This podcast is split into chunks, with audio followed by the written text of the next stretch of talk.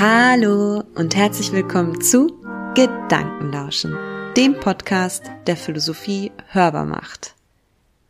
Nach einer langen Sommerpause nun endlich wieder da, eine neue Folge für unseren Philosophie-Podcast. Das Stück Text aus unserer Philosophiegeschichte, das ich heute mitgebracht habe, ist von Boetius. Und zwar aus seinem Werk Trost der Philosophie. Boetius ist vielleicht nicht unbedingt für jeden ein ganz bekannter Name. Er ist um 480 nach Christus geboren. Das ist sozusagen der zeitliche Rahmen, in dem wir uns bewegen. Und der Grund, warum ich mich für dieses kleine Stückchen entschieden habe, was ich heute vorlese, besteht darin, dass ich mich letztes Jahr selbstständig gemacht habe mit philosophischer Beratung. Das bedeutet, dass ich über Gespräche, philosophische Gespräche, zusammen mit meinen Klienten und Klientinnen Orientierung erarbeite. Eine ganz allgemeine Orientierung für Suchende. Suchende, die sich die Frage stellen, was will ich eigentlich? Ich denke, was zuverlässig und nachhaltig Stabilität bei solch grundsätzlichen Lebensfragen geben kann, ist ein Charakter, eine starke Persönlichkeit. Und eine starke Persönlichkeit ist kein Zufall, sondern ein Prozess.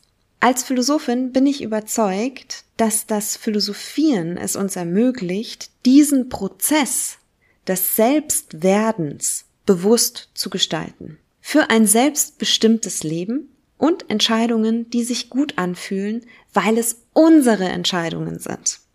So, und das Buch, was ich mitgebracht habe, das ist in einer ganz extremen Situation entstanden. Boetius war eigentlich ein anerkannter Geistesmensch, der sein hauptsächliches Leben in Rom verbracht hat ein Kenner und Liebhaber der Philosophie. Er hegte auch einen ambitionierten Plan. Er wollte nämlich die Lehren des Platon und des Aristoteles versöhnen und hat auch dazu mit einem Kommentarwerk begonnen, das unvollendet blieb. Ja, warum blieb es unvollendet? Unter dem ostgotischen König Theoderich wurde er zum Tode verurteilt. Das geschah ganz unvermittelt durch eine verzwickte Folge von Ereignissen. Es begann im Jahr 523 damit, dass man Albinus, einen römischen Würdenträger, beschuldigte, mit dem Kaiser einen Briefwechsel geführt zu haben, der sich gegen die Herrschaft Theoderichs richtete. Boetius verbürgte sich für die Unschuld von Albinus und erklärte sich und den Senat dafür verantwortlich. Statt dadurch die Anklage zum Schweigen zu bringen, entzog sich der Senat dieser Verantwortung und ließ Boetius im wahrsten Sinne des Wortes fallen. Das Urteil Hochverrat. Es gab keine Anhörung, Boetius wurde zum Tode verurteilt und bis zur Vollstreckung eingekerkert. Dieses drastische Ereignis mag veranschaulichen, unter welchen biografischen Umständen er sein wichtigstes Werk verfasste, die fünf Bücher über den Trost der Philosophie. Seine Philosophie Consolationis wurde zu einem der meist übersetzten Bücher der Weltliteratur. Seiner körperlichen Freiheit beraubt, widmete er sich in diesem Werk in authentischer Weise seinem Inneren, den großen philosophischen Fragestellungen nach dem Glück, dem Sein und dem Guten und auch der Freiheit. Der Philologe Friedrich Klingner findet folgende Worte für die anhaltende Wirkung dieses kleinen Büchleins. Ich zitiere Der Boetius des Trostes zählt zu den großen Entsagenden, denen es gegeben ist, Verlust in Verzicht, Zwang in Freiheit umzuwandeln und einem hoffnungslosen Schicksal etwas abzugewinnen, was gleichsam mit eigenem Leben ausgerüstet, strahlkräftig, helfend und heilend, fruchtbar die Zeiten überdauert. Zitat Ende. Den Ausschnitt, den ich vorlesen möchte, das ganze Büchlein ist ein Gespräch zwischen Philosophia, also der personifizierten Gestalt der Philosophie mit Boetius, der eben verzweifelt, traurig, niedergeschlagen im Kerker beginnt über sein Leben zu reflektieren. Und relativ zu Beginn, also ich werde am Ende des ersten Buches einsetzen mit dem Vorlesen, diagnostiziert Philosophia den Grund für Boetius Verzweiflung, seine Unzufriedenheit, nämlich, dass er vergessen habe, nicht nur ein Mensch, sondern auch ein Selbst zu sein. Ein Selbst zu sein bedeutet, sich zu erkennen, sich intensiv mit sich selbst zu beschäftigen, sich einen Sinn zu geben, sich zu lenken, zu versuchen, ein glückliches Leben zu führen, in welchen Umständen auch immer. Ihr seht, warum ich dieses Textstück mitgebracht habe. Ich möchte zeigen, dass die Philosophie sich schon seit langem als eine solche Orientierungsquelle für Suchende versteht. Und ich denke, wir alle stellen uns bisweilen intensiver, bisweilen mehr im Hintergrund solch grundsätzliche Fragen, wie etwa, was will ich eigentlich? Worum geht es in meinem Leben? Und wenn wir in einer intensiveren Phase des Fragens uns befinden, kann der Austausch mit jemand anderem über die eigenen Gründe, die eigenen Motive, über Werte, über ganz Grundsätzliches dabei helfen, Klarheit in die eigenen Gedanken zu bringen, sich selbst zu sortieren, sich selbst zu erkennen. Und dass ein aufgeräumter Kopf hilfreich ist für Entscheidungen, die wir treffen, die wiederum dazu beitragen, welche Person wir sind, welche Persönlichkeit wir entwickeln. Das ist sozusagen der Ansatzpunkt für meine philosophische Beratung. Genau. Insofern wünsche ich euch ganz viel Spaß beim Lauschen der folgenden Gedanken von Boetius aus dem ersten und zweiten Buch Trost der Philosophie.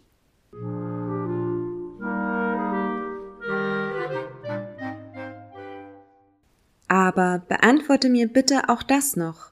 Erinnerst du dich, dass du ein Mensch bist? Wie sollte ich mich nicht erinnern, sagte ich. Kannst du also wohl sagen, was ein Mensch ist?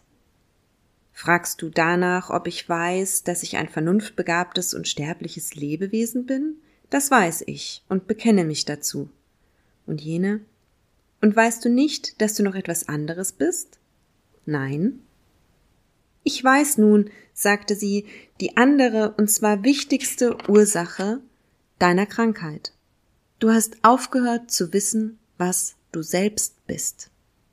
Damit habe ich vollkommen die Art deiner Krankheit gefunden, wie auch den Weg, deine Gesundheit versöhnt zurückzubringen. Denn da du ja an Selbstvergessen leidest, musstest du dich als verbannt und deiner eigensten Güter beraubt betrauern. Da du nicht weißt, was das Ziel ist, hältst du unnütze und ruchlose Menschen für mächtig und glücklich. Da du vergessen hast, mit welchem Ruder die Welt gesteuert wird, bist du des Glaubens, dies wechselnde Schicksal treibe ohne Steuermann dahin. Schwere Leiden, die nicht nur Siechtum, sondern sogar Tod bringen könnten. Aber Dank sei dem Herrn des Heils, dass dich deine Natur noch nicht ganz verlassen hat, wir besitzen noch wirksamste Glut für deine Heilung in deiner wahren Meinung von der Welt, dass du nämlich glaubst, sie ist nicht der Willkür der Zufälle, sondern göttlicher Vernunft untertan. Fürchte also nichts. Bald wird aus diesem winzigen Funken die Wärme des Lebens aufleuchten. Indes, da für stärkere Mittel noch nicht Raum ist und bekanntlich die Natur des Geistes derart ist, dass er sich, so oft er die wahren Gedanken verloren hat, in falsche einhüllt, aus denen dann das Dunkel geistiger Verwirrung entsteht und den wahren Blick trübt, werde ich dies Dunkel eine Weile durch linde und mäßig wirkende Mittel aufzulockern suchen, auf dass sich die Finsternis täuschender Leidenschaften zerteile und du den Glanz wahren Lichtes erblicken kannst. Ohnmächtig sind, von finsteren Wolken dunkel die Sterne helle zu spenden, wühlte der Südwind wirbelnd das Meer auf, mischend die Fluten, eben erst glasklar, heiterem Tage gleichend die Welle, tritt sie dann trüb vom Schlamme dem losen Blicken entgegen.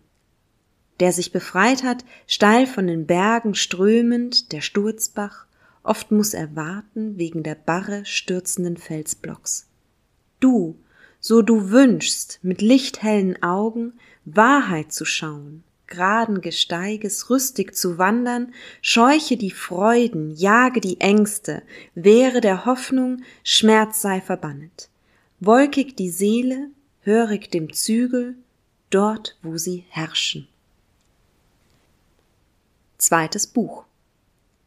Danach schwieg sie ein wenig, und sobald sie meine Aufmerksamkeit durch bescheidene Pause gesammelt, begann sie so. Wenn ich die Gründe deines Leides und seine Art bis in die Tiefe erkenne, so vergehst du vor Verlangen und Sehnsucht nach dem früheren Glück. Dies hat, wie du dir selber einbildest, so viel von deinem Geiste durch seinen Wandel umgestoßen. Ich kenne die bunte Schminke dieses Wundertieres und seine zärtlichste Vertrautheit mit denen, deren es zu spotten gedenkt, bis es in unerträglichem Schmerz schüttelt, die es unverhofft verlässt. Wenn du dich seines Wesens, seines Charakters und seiner Verdienste erinnern wolltest, so wirst du merken, dass du in ihm etwas Schönes nicht gehabt noch verloren hast. Aber ich brauche mich, glaube ich, nicht groß anzustrengen, um dir das ins Gedächtnis zurückzurufen. Pflegtest du es doch auch, als es bei dir war und dir schön tat, mit männlichen Worten anzugehen und verfolgtest es mit Gedanken, die aus meinem Allerheiligsten hervorgeholt waren. Jedoch kein plötzlicher Wechsel verläuft ohne Sturm der Herzen sozusagen, so kam es, dass auch du ein wenig deiner Ruhe untreu wurdest. Aber es ist Zeit, dass du etwas Sanftes und Angenehmes kostest und schlürfest, was zum Innern dringt und stärkerem Trank den Weg bahnt. Beistehen mag also die Überredungskraft, die in der Süße der Redekunst liegt und die nur dann auf dem rechten Pfade voranschreitet, wenn sie meine Lehren nicht verlässt und wenn sie mit der unserem Herd verbundenen Musenkunst bald leichtere, bald ernstere Weisen anstimmt. Was ist's also, o oh Mensch, was dich in Trauer und Betrübnis warf? Etwas Neues und Ungewöhnliches, meine ich, hast du gesehen. Du glaubst, das Schicksal habe sich dir gegenüber gewandelt? Du irrst. Das ist immer seine Gepflogenheit, dies seine Art. Bewahrt hat es vielmehr bei dir seine ihm eigene Beständigkeit gerade in der Veränderlichkeit. So geartet war es, als es dir schön tat, als es dir die Lockungen eines falschen Glückes vorgaukelte. Ertappt hast du den unsteten Blick der blinden Gottheit. Das, was sich anderen noch verhüllt, ist dir ganz und gar bekannt geworden. Wenn du es gut heißest, so halte dich an seine Art, klage nicht. Wenn du dich vor seiner Treulosigkeit entsetzt, dann verachte es und tu es ab, da es ein gefährliches Spiel treibt. Denn was dir jetzt Ursache so schwerer Trauer ist, hätte es zugleich der inneren Ruhe sein müssen. Verlassen hat dich nämlich, von dem niemand je wird sicher sein können, dass es ihn nicht verlassen wird. Oder hältst du etwa ein Glück, das davongehen wird, für wertvoll? Ist dir ein günstiges Geschick, wenn es bei dir ist, teuer, obwohl es keine Städte im Bleiben hat und wenn es weicht, Betrübnis bringen wird? Wenn es aber nicht nach deinem Willen zurückgehalten werden kann und durch seine Flucht Unglückliche schafft, was ist es in seiner Flüchtigkeit dann anderes als eine Art Anzeichen künftigen Unglücks? Denn es genügt nicht nur das, was vor Augen liegt, anzuschauen. Die Klugheit ermisst den Ausgang der Dinge, und die gleiche Unbeständigkeit in beidem macht, dass die Drohungen des Geschickes nicht zu fürchten, seine Liebkosungen nicht wünschenswert sind. Schließlich musst du mit Gleichmut tragen, was im Bereiche des Geschickes geschieht, wenn du einmal den Nacken unter sein Joch gelegt hast. Wenn du ihm aber das Gesetz des Bleibens und Gehens vorschreiben wolltest, ihm, das du selbst dir freiwillig zum Herrn erwählt hast, würdest du doch wohl im Unrecht sein und durch Ungeduld dein Los verschärfen, das du doch nicht ändern kannst.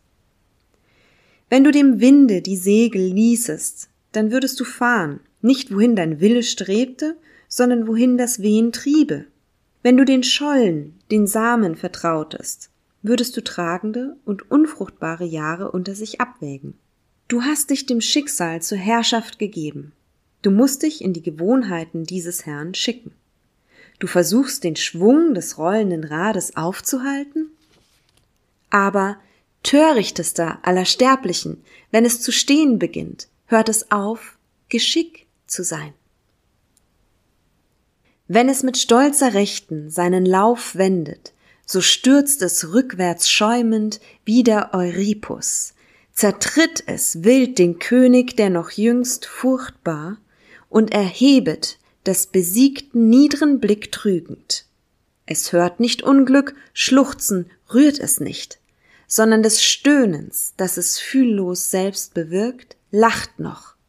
So spielt es, so beweist es seiner Macht Stärke und legt ein großes Zeichen finster vor, sieht man zur selben Stunde am Boden jemand und glücklich.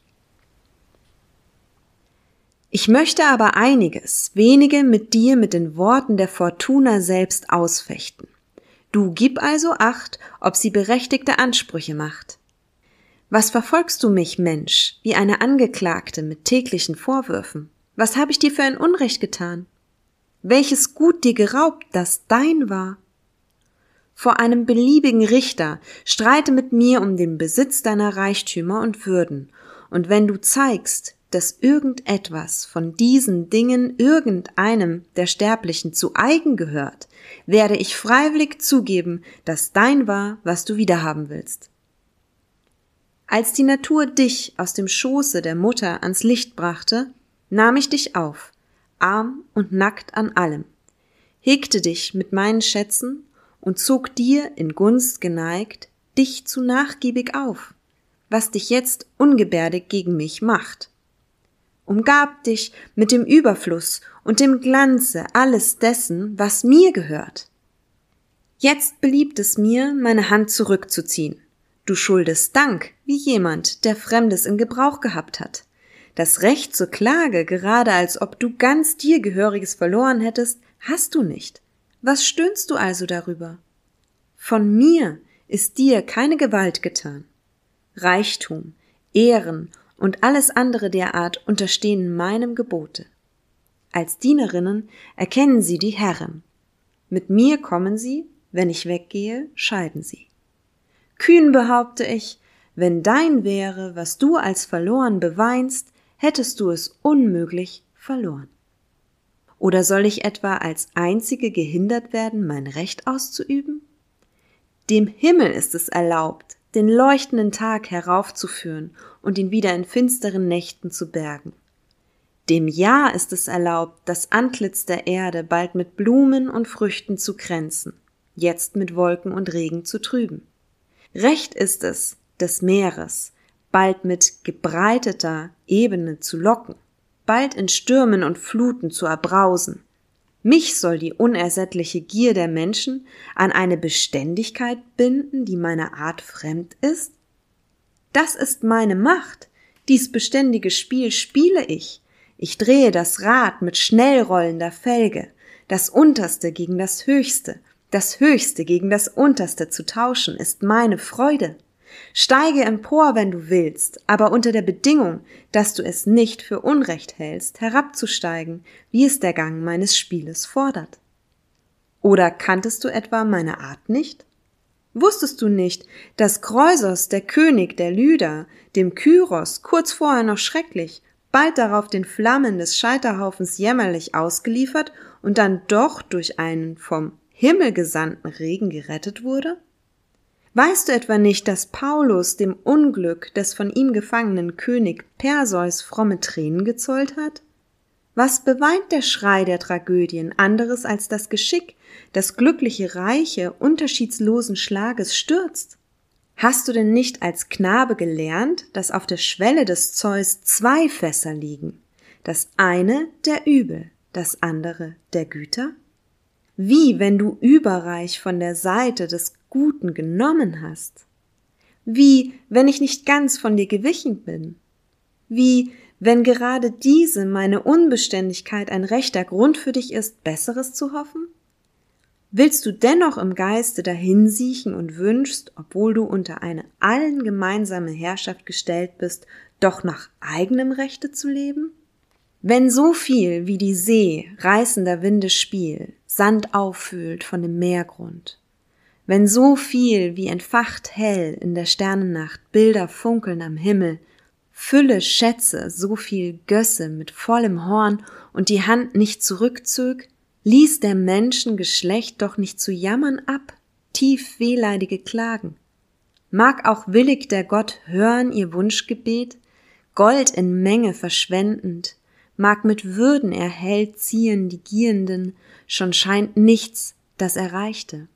Das Erworbene verschlingt viel mehr und sperrt erneut den Schlund wilde Errafflust. Ist ein Zaum, der die schon schüssige Gier erhält, fest an sicherer Grenze?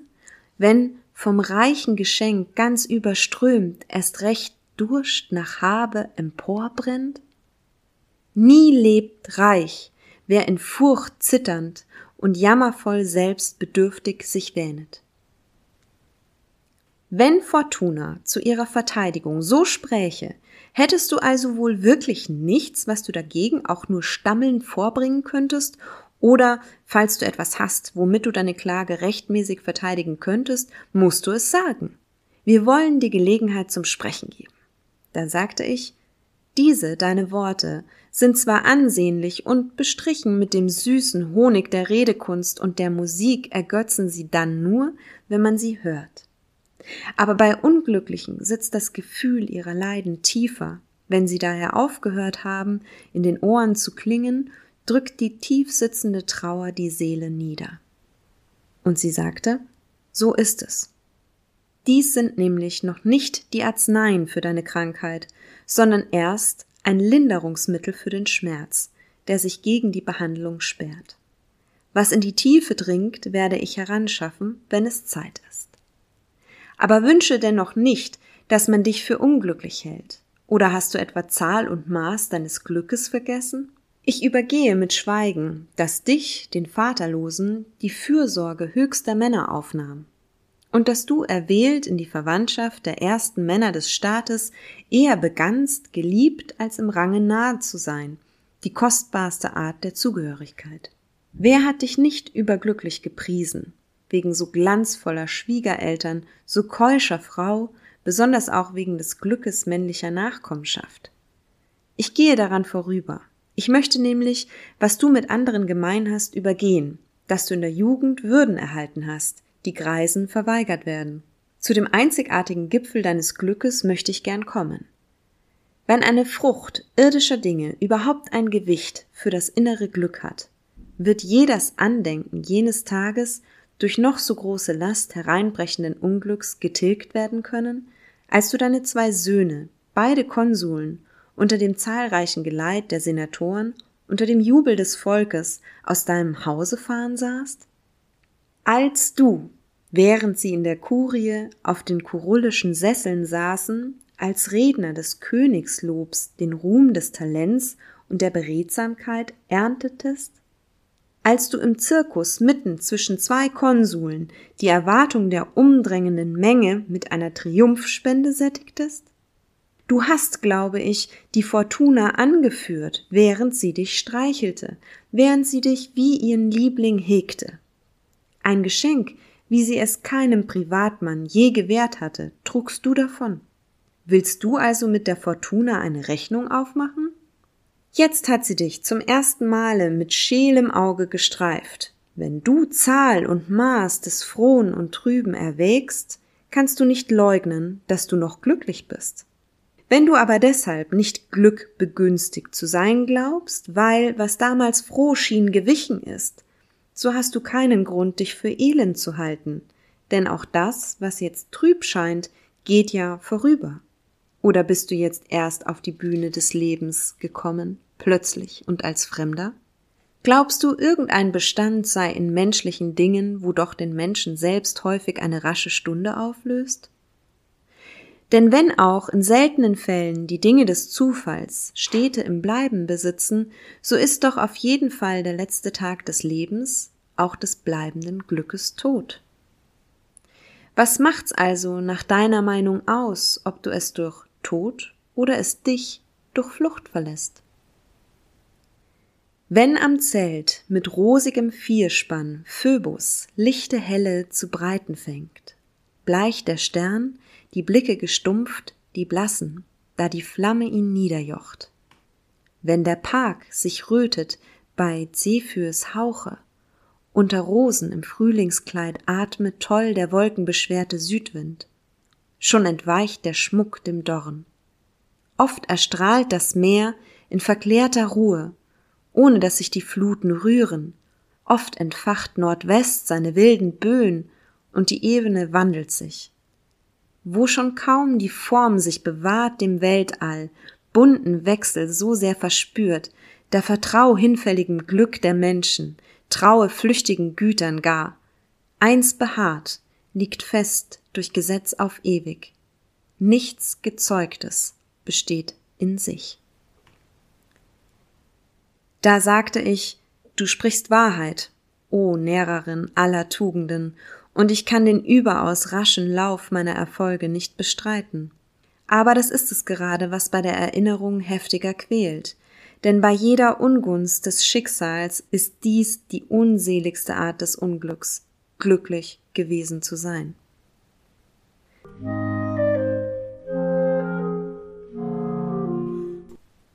So, das war ein kleiner Ausschnitt aus dem Gespräch zwischen Boetius und Philosophia, das stattgefunden hat zwischen 523 und 524, wie gesagt, zwischen der Verhaftung von Boetius und seiner Hinrichtung. Ja, ich hoffe, die Gedanken waren für euch fruchtbar oder sind anschlussfähig für Fragen, die ihr euch vielleicht auch schon gestellt habt.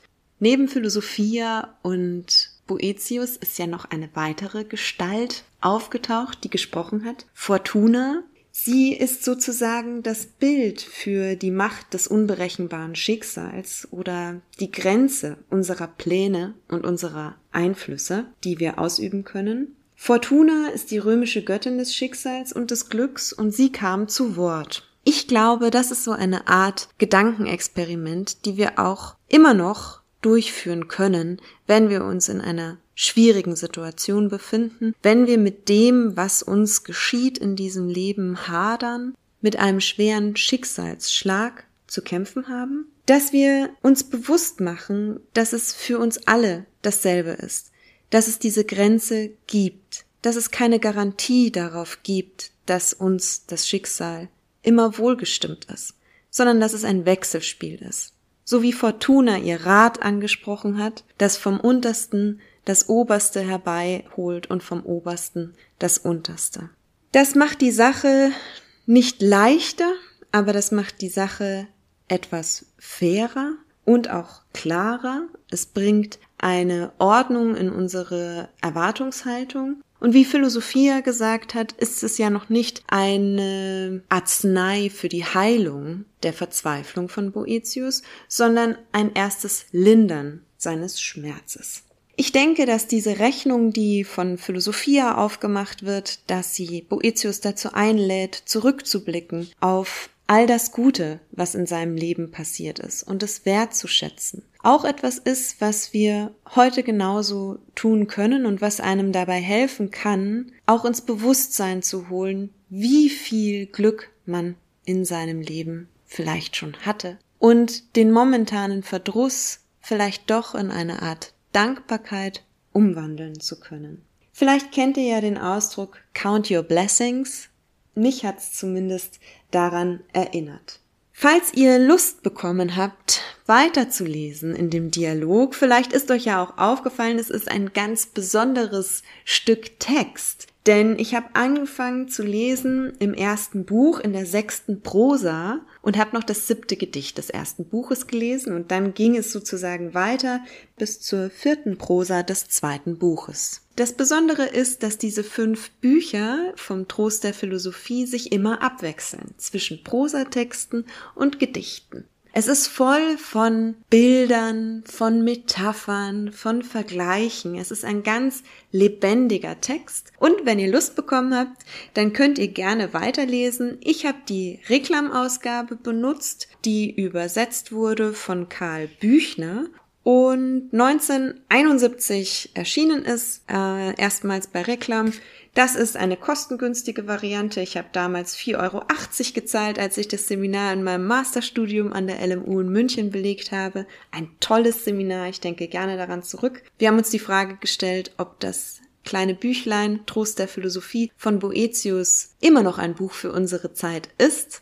Und ich würde sagen, ja, ist es. Es kann uns immer noch dabei helfen, mit zentralen Herausforderungen unseres Lebens einen Umgang zu finden, der uns gut tut, der sich gut anfühlt. Und ich bin aber auch gespannt, was ihr aus diesen Gedanken mitnimmt, wie ihr sie weiterdenkt und wünsche euch dabei ganz viel Freude und Inspiration. Bis zum nächsten Mal, eure Sandra.